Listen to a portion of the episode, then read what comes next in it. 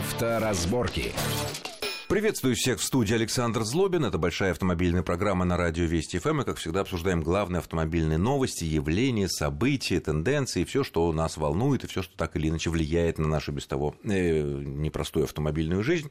Э, сегодня мы обсудим некоторые новости, а также некоторые вещи, которые вот по сезону, что называется. В гостях у нас сегодня зам главного редактора проекта «Автомейл.ру» Юрий Урюков. Юрий, приветствую вас в нашей студии. Здравствуйте. Э, ну, наверное, единственная новость за минувшую неделю такая заметной была из нашего автомобильного мира, это то, что стало известно, что в ближайшее время, ну, относительно ближайшее время, э, у нас появятся десятки новых дорожных знаков. Ну, все, конечно, очень испугались, какие-то только что привыкли к этим, а тут уже новые, и опять такое. Ну, потом стало выясняться, что это за знаки. Запрет въезда на перекресток в случае затора, диагональный пешеходный переход, да? Э, глухие пешеходы, выделенная трамвайная полоса. Но мне кажется, вот эти вот перечисленные знаки, они вообще зачем нужны? Потому что, в принципе, все это и так ясно. Мы знаем по правилам, что на в случае затора на перекресток въезжать нельзя. Более того, появилась такая вафельная разметка, где чтобы это четко все было видно. И, и зачем? Да, действительно, ничего нового кардинально не произойдет, и привыкать к новым знакам, я думаю, не придется, за редким исключением, а потому что все это всего лишь фиксация тех изменений, которые мы уже видим на практике. Да, иногда это какие-то опытные перекрестки, опытные пешеходные переходы, что-то еще, это же самая вафельная разметка, которая обозначает границы перекрестка.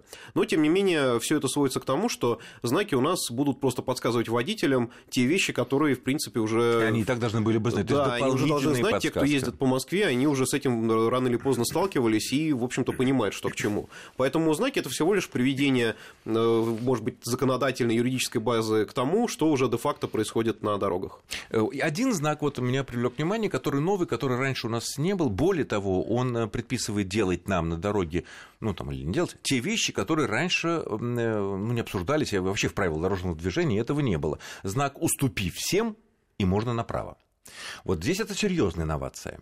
Да, и опять же, она уже работала, было несколько экспериментальных перекрестков в Москве, на которых такую схему движения уже опробовали, и подсказывали водителям специальной стрелочкой зеленой, что можно поворачивать, уступив всем, даже когда горит э, Нет, ну, красный ну, когда, сигнал. Когда у нас красный сигнал вперед и стрелочка направо, оно как бы мы привыкли к этому, мы знаем, что да, мы должны, конечно, пешеходов там пропустить на, на ту дорогу, с которой, на которую мы поворачиваем еще. А здесь-то что принципиально меняется? Здесь можно не делать стрелочку да, зеленую? А вот здесь не было светящейся стрелочки, а была просто табличка, которая показывала, что если основной основной сигнал горит, собственно, красным, то можно повернуть направо. Эта схема пришла к нам из-за рубежа, из Европы, где она, в общем, давно уже применяется. Да и в Америке. И в Америке да. такое тоже есть. Но для нас действительно все было в диковинку. И, в общем, я не знаю, конечно, точных результатов, насколько это позволило разгрузить улицы и разгрузить ли вообще. Но, в принципе, такая проблема действительно была. И действительно, светофоры иногда работали неоптимальным образом. И если уж действительно вводится такой знак, значит, эта схема все-таки приживется и в России. И, наверное, где-то это действительно улучшит э, дорожную ситуацию. Может быть, пробок будет То меньше. есть, в принципе, этот знак означает примерно, я, примерно, конечно, разные варианты могут быть то же самое, что зеленая стрелочка направо. Да, по сути, да, так и есть. Потому что и в том, и в другом случае мы обязаны всех пропустить. Там, да, вот это. да, это важный момент. Многие забывают, что если горит э, в светофоре, собственно говоря, зеленая секция со стрелочкой, это значит, что нужно пропустить других участников движения, которые едут на, скажем так, основной зеленый. А, и, в общем, сейчас э, с этим новым знаком будет, по сути, то же самое. Да, можно повернуть, но обязательно надо уступить и пешеходам, и автомобилистам. Хотя непонятно, какой смысл э, и то, и то все одинаково получается, но, может быть, это знаки немножко подешевле. Ну, со знаками, в принципе, все более-менее понятно, когда уже окончательно будут там регламенты, распоряжения, правила дорожного движения. Если вдруг там какие-то будут интересные тайны или интересные такие вещи, мы, конечно, будем разобрать. Пока пойдем к, следующим темам. Вот э, грядут, грядут, наконец, к нам в Центральной России серьезные морозы. И хотелось бы поговорить о том, что вот даже не как готовить машину к морозам, потому что, ну, в общем, все, все понятно, а вот некоторые вещи, которые, вокруг которых возникают часто споры. Кто-то говорит, что это старые городские легенды, что надо делать так, кто-то говорит, что нужно вот сяк и так далее. Вот э, считается, что, например, если мы заводим автомобиль ключом, включили зажигание, ну, при сильном морозе, да, и надо ну, сколько-то времени подождать. Это действительно так? Да, это действительно так, хотя сейчас современные автомобили становятся все умнее, и уже считается, что, дескать, водителю не надо ничего делать дополнительно, они сами все, электроника сама все запустит. Не всегда это так, хотя действительно многие современные машины, например, для, чтобы понимать вообще, как это происходит, даже при открывании водительской двери, они уже сами нагнетают давление в топливную магистраль, чтобы двигатель быстрее и проще запустился. Не у всех, но такая схема действует. Но, тем не менее, я советую в любом случае тем, кто пришел в холодный автомобиль, заводит с утра, все-таки действительно не спешить, сначала включить зажигание, не запуская стартер. Но это можно понять, когда у машины оживают лампочки в комбинации приборов. И вот когда пройдет э, электроника процедуру самодиагностики, когда приборы э, контрольные лампы потухнут, когда стрелочки установятся на свои места, только после этого пробовать заводить. Это значит, что у вас уже будет и нормальное давление в топливной системе, и электроника готова к запуску двигателя, и чуть-чуть, но шансы на успешный запуск в случае действительно каких-то серьезных морозов, они повысятся. А, а если сейчас все больше и больше машин, даже ну, достаточно низкой ценовой категории, снабжены кнопкой, которую мы, вот, мы заводим в, карман, в кармане ключ, мы кнопкой заводим. Э, тут э, как-то это то же самое, нам надо как-то что сначала включить зажигание, и нужно ли больше в этом случае давить на эту кнопку, потому что в инструкции, как правило, это как-то не сказано, будто бы все должны понимать. Да, кнопка – это одно из упрощений, которое облегчает жизнь автомобилистам зимой, потому что здесь электроника берет часть задач на себя, и нет никакого смысла давить сильно на эту кнопку или пытаться ее подольше удержать. Нет, достаточно ее нажать, а дальше уже электронный блок управления сам вычислит, когда запустить стартер и как долго ему работать, чтобы запустить двигатель. То есть зима, лето, жара, мороз, э, эту кнопку просто нажал, как включаем свет, и все. Да, именно и, так. Там думаем, нет... что все сделает машина сама. Да, она не связана напрямую, допустим, с тем же стартером или замком зажигания, это всего лишь некий сигнал на запуск. То есть э, это, скажем так, кнопка, которая активирует электронику, а она уже сама решает, что делать с автомобилем. Поэтому раз нет механической связи, то и человек, в общем-то, повлиять на механизмы тоже не может. Понятно. Он может просто подать сигнал. Еще одна давняя городская легенда, которая то подтверждается, то опровергается, разные эксперты эксперты по-разному считают. Э, при сильном морозе, если вот мы, машина проморожена, э, несколько раз, там, на 10 секунд подержать там дальним светом на себя.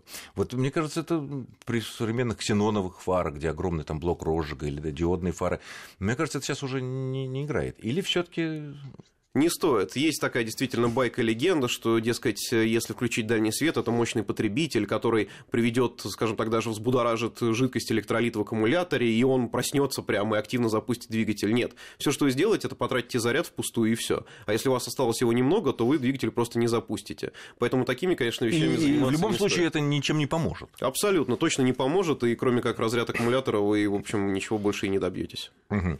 Понятно. А, ну вот еще одна, ну не легенда, я думаю, все-таки это там. Мы, естественно, если машина у нас механическая, на механической коробке, то, э, конечно, надо выжимать сцепление. Это очевидно, да? Обязательно, конечно, чтобы исключить дополнительное сопротивление, потому что если у вас, опять же, залито, может быть, не очень качественное или минеральное трансмиссионное масло, то на морозе оно становится густым, ну, практически, э, даже не знаю, с чем сравнить, как постакваша, может быть, как сметана, и двигатель, который будет запускаться, он, естественно, должен будет это все прокрутить. Но сейчас Поэтому у нас лучше больше машин с автоматом. Вот э, особенности очень холодного пуска с автоматом в этом плане, в плане вот трансмиссии, какие-то есть или нет? Ничего? В плане пуска нет, но есть нюансы, которые лучше учесть перед стартом с места, поскольку в автомате это тоже гидравлическая система управления, которая требует определенного прогрева. Прежде чем трогаться с места, переключайте селектор плавно, аккуратно из одного положения в другое, прогоните жидкость по системе, после этого автомату будет проще работать. И когда начнет а, движение... Имеете в виду с паркинга на драйв? Да, с паркинга на драйв, парк... в другие режимы, да. просто чуть-чуть пощелкать, после этого плавно начинать когда движение... машина уже заведена. Конечно, да, да. конечно.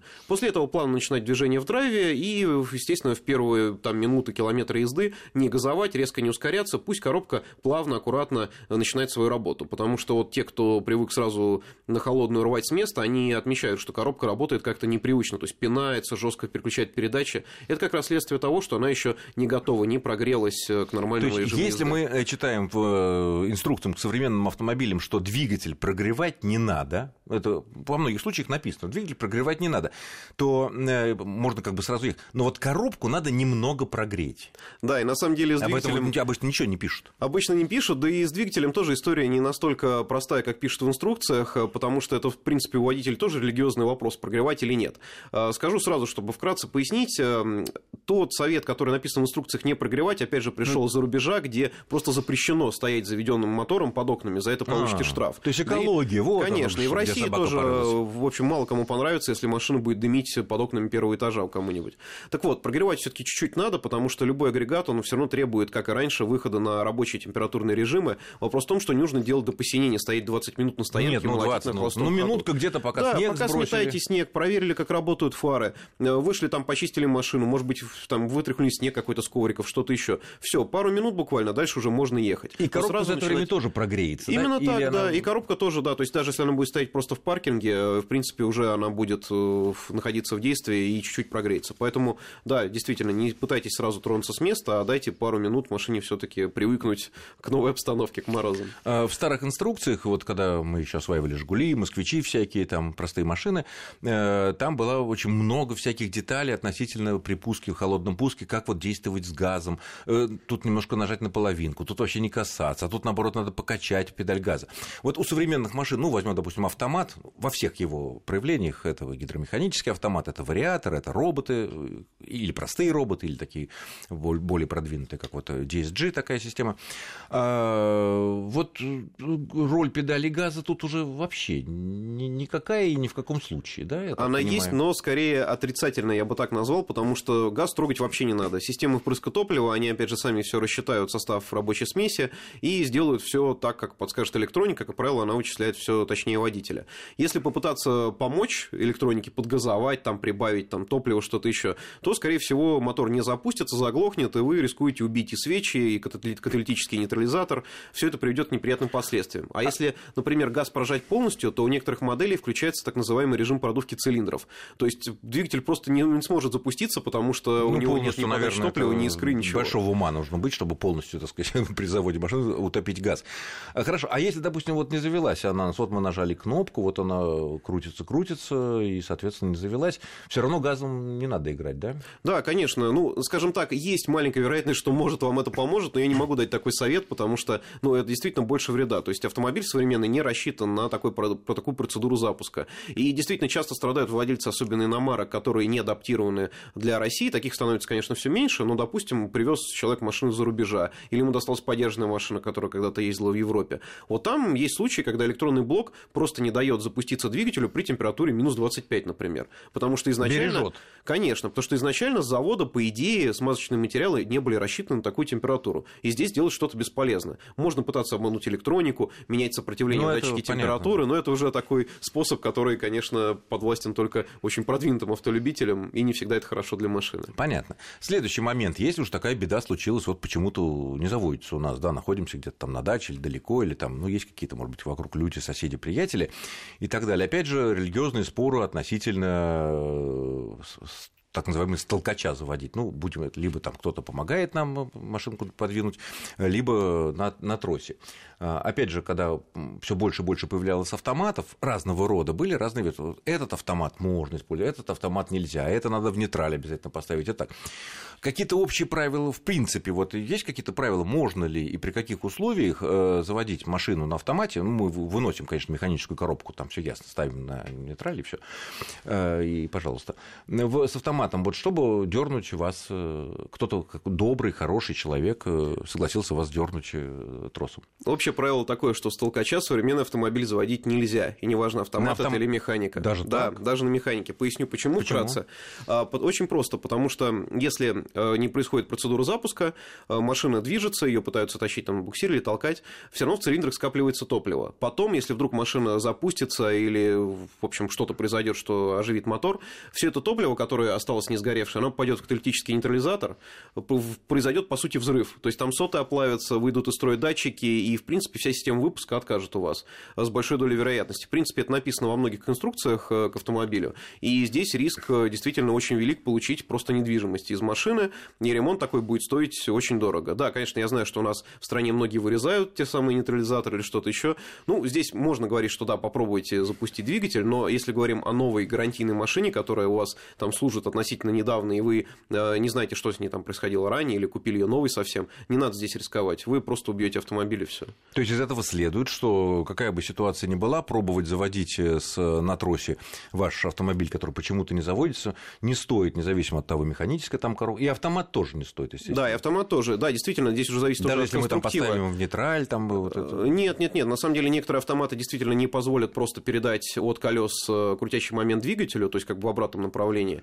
Есть такие конструкции. И, в общем, здесь вообще лишены попытки смысла, поскольку ну, двигатель не строится с места. Некоторые автоматы это позволяют, но, опять же, это убьет и коробку, потому что будет происходить ударное переключение, она будет лишена смазки и тоже рискует выйти из строя. И здесь а, последствия вообще необратимые. Да. Да. О том, можно ли, например, все-таки, чтобы кто-то нас оттащил в этом случае на какой-то сервис или куда-то в какое-то теплое место, мы поговорим на современных машинах, мы поговорим буквально через пару минут после очень короткого перерыва.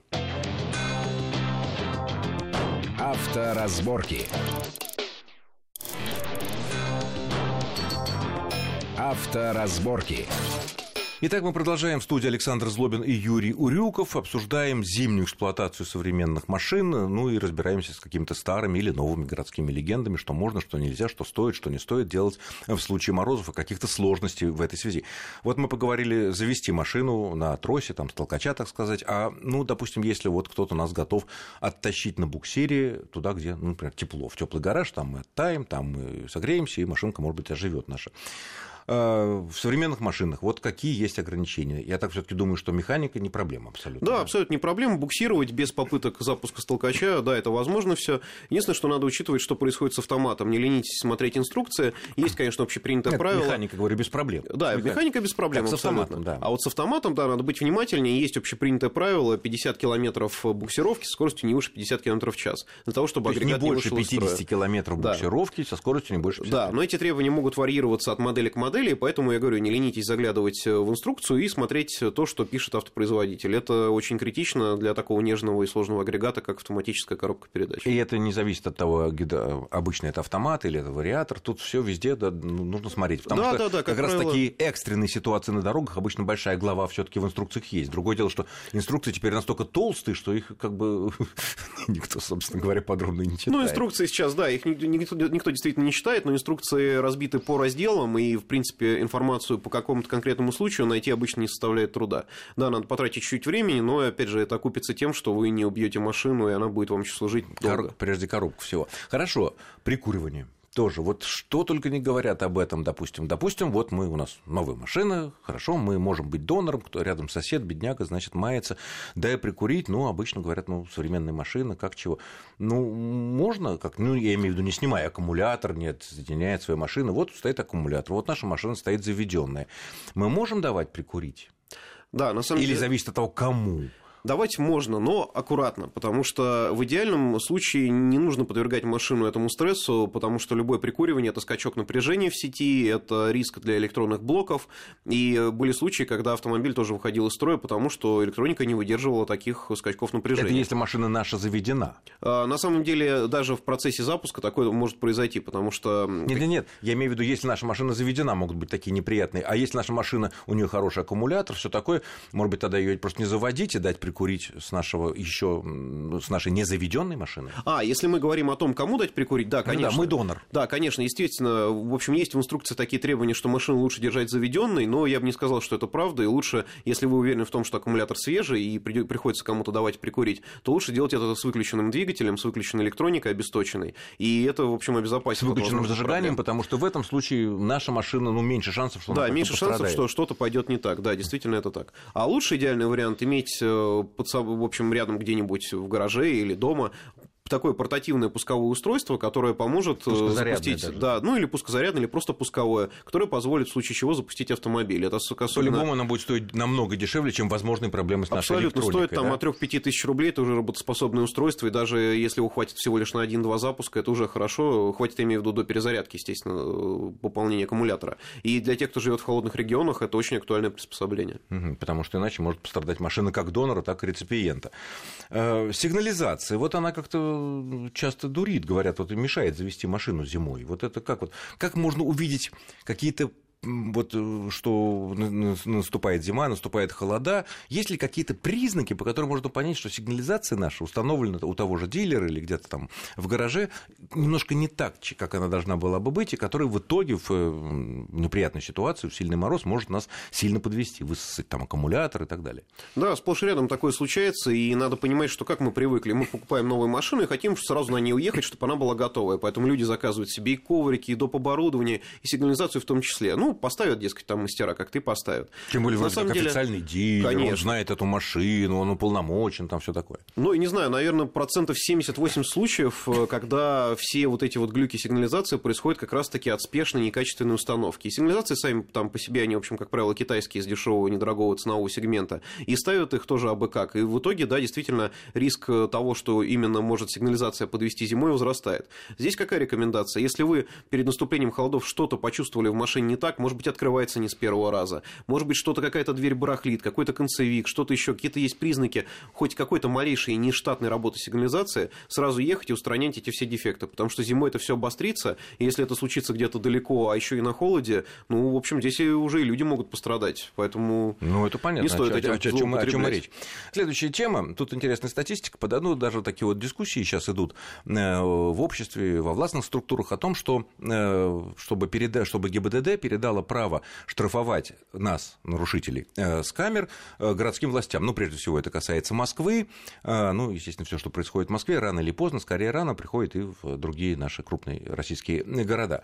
Вот. Ну, мы сейчас не будем обсуждать за или против с точки зрения юридической, но тут вот такой вот вопрос возникает, что ведь сейчас огромное количество ошибок происходит, да, ну, на фоне всего общего количества штрафов. Кстати говоря, вот есть такие данные, что в 2017 году уже практически подведены итоги 2017 года, и в Москве с помощью камер будет выписано порядка 20 миллионов штрафов. Меня эта цифра немножко поразила, потому что мы знаем, как вот недавно мэр сообщил, что у нас в Москве сейчас зарегистрировано 4 миллиона 700 тысяч автомобилей. Ну, понятно, штрафуют и у нас и приезжие автомобили, из Подмосковья, из других регионов, но тем не менее много.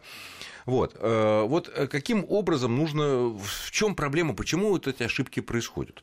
Ну, во-первых, есть технический фактор. Надо понимать, что камеры, какие бы они совершенно не были, они тоже не, в общем, не исключают ошибок.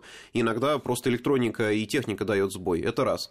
Второе, это, конечно, человеческий фактор, потому что у нас штраф просто так по почте прийти не может. Это не камера их рассылает. Обязательно каждый штраф проверяется инспектором. Неважно, ГИБДД это или, допустим, как в Москве э, дорожная инспекция. Неважно, человек ответственный должен это посмотреть, сверить все и поставить свою подпись. Но поскольку таких людей недостаток, и это действительно действительно так, надо признать, то многие штрафы просто автоматом, то есть ставится подпись, ну, вроде как, ну что там, какая ошибка может быть. Э, и, и оттуда появляются вот эти такие хохмы, типа того, что газель, которая двигается да, скоростью 263 км в час там, или еще что-то. Хотя все это на фотографиях видно, то есть даже при малейшем рассмотрении человек ответственный должен это заметить. И я, в общем, видел, в каких условиях они работают. Мне однажды пришлось такой вот ошибочный штраф обжаловать, пришлось приехать в родное подразделение ГАИ, и я увидел комнату, которая просто до потолка была загружена бумагами, эти штрафами, квитанциями, и два человека, просто не останавливаясь, как роботы, их там пытались как-то проверить, подписать и так далее. Подписать выглядело своей очень... электронной подписью. Конечно, выглядело это очень комично, и, в общем, я прекрасно понимаю, почему ошибки происходят. Да потому что мне, когда разбираться вообще, что там на фотографии, и кто там нарушил, и правда это было или нет, или, может быть, техника ошиблась. Хорошо, а вот если, допустим, ну, очевидно, у нас, э, ну, вроде бы там номер наш, машина вроде как не наша, или тут, ну, видно, никакого нарушения нету, или я вообще в этом месте не был, а вот какая-то малопонятная машина, но пришло, штраф пришел мне на мою фамилию, то есть если на мой адрес, как собственнику этой машины, какая бы там ошибка ни была, и если я на это, ну, надо сказать, ну, плюнуть, как очевидная ошибка, но, с другой стороны, я становлюсь должником, потом это будет висеть, потом это передается службу судебных приставов и так далее, и так далее, и всякие прочие неприятности. Что делать, если мы получаем, ну, заведомо? Понятно, что во многих случаях проще, легче заплатить 50%, быстренько пойти там и так далее, вот, э, со скидкой в первые же дни.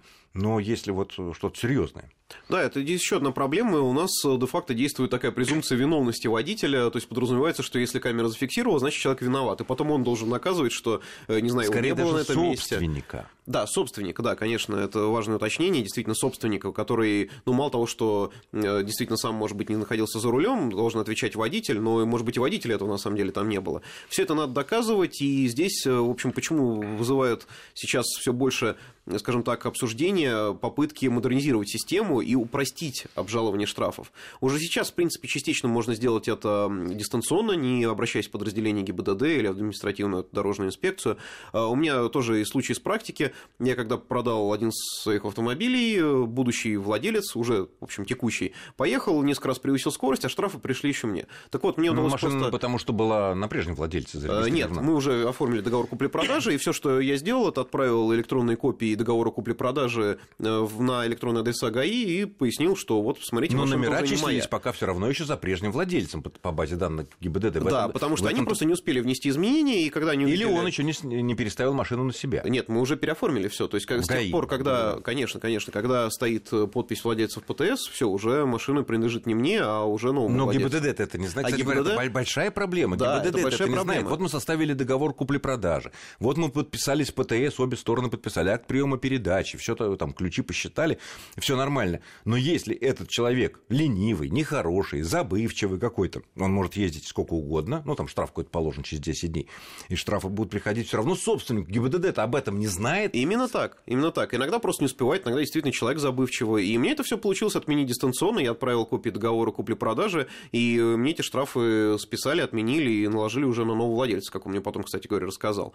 А, поэтому что-то можно сделать так дистанционно. Если какая-то сложная ситуация, когда... А, а так приняли именно копии Да, по, я по даже почте... я никуда не ездил, я никому не звонил. Всего лишь, да, все отправил по молодцы, почте. Молодцы, молодцы, потому а, что... В этом это... плане молодцы, да, но есть э, куча ситуаций, когда штрафуют людей и приходится потом доказывать. Вот, например... А э, чем доказывать? Одно дело документы есть какие-никакие, пусть даже в простой письменной форме, а другое дело, когда ничего нет. Конечно. Или, например, когда человек ездит на электромобиле, и, как известно, парковка в Москве для них бесплатная, а ему все равно выписывают штраф, потому что, ну, откуда я знаю, там нигде в документах у меня не прописано, электромобиль это или нет.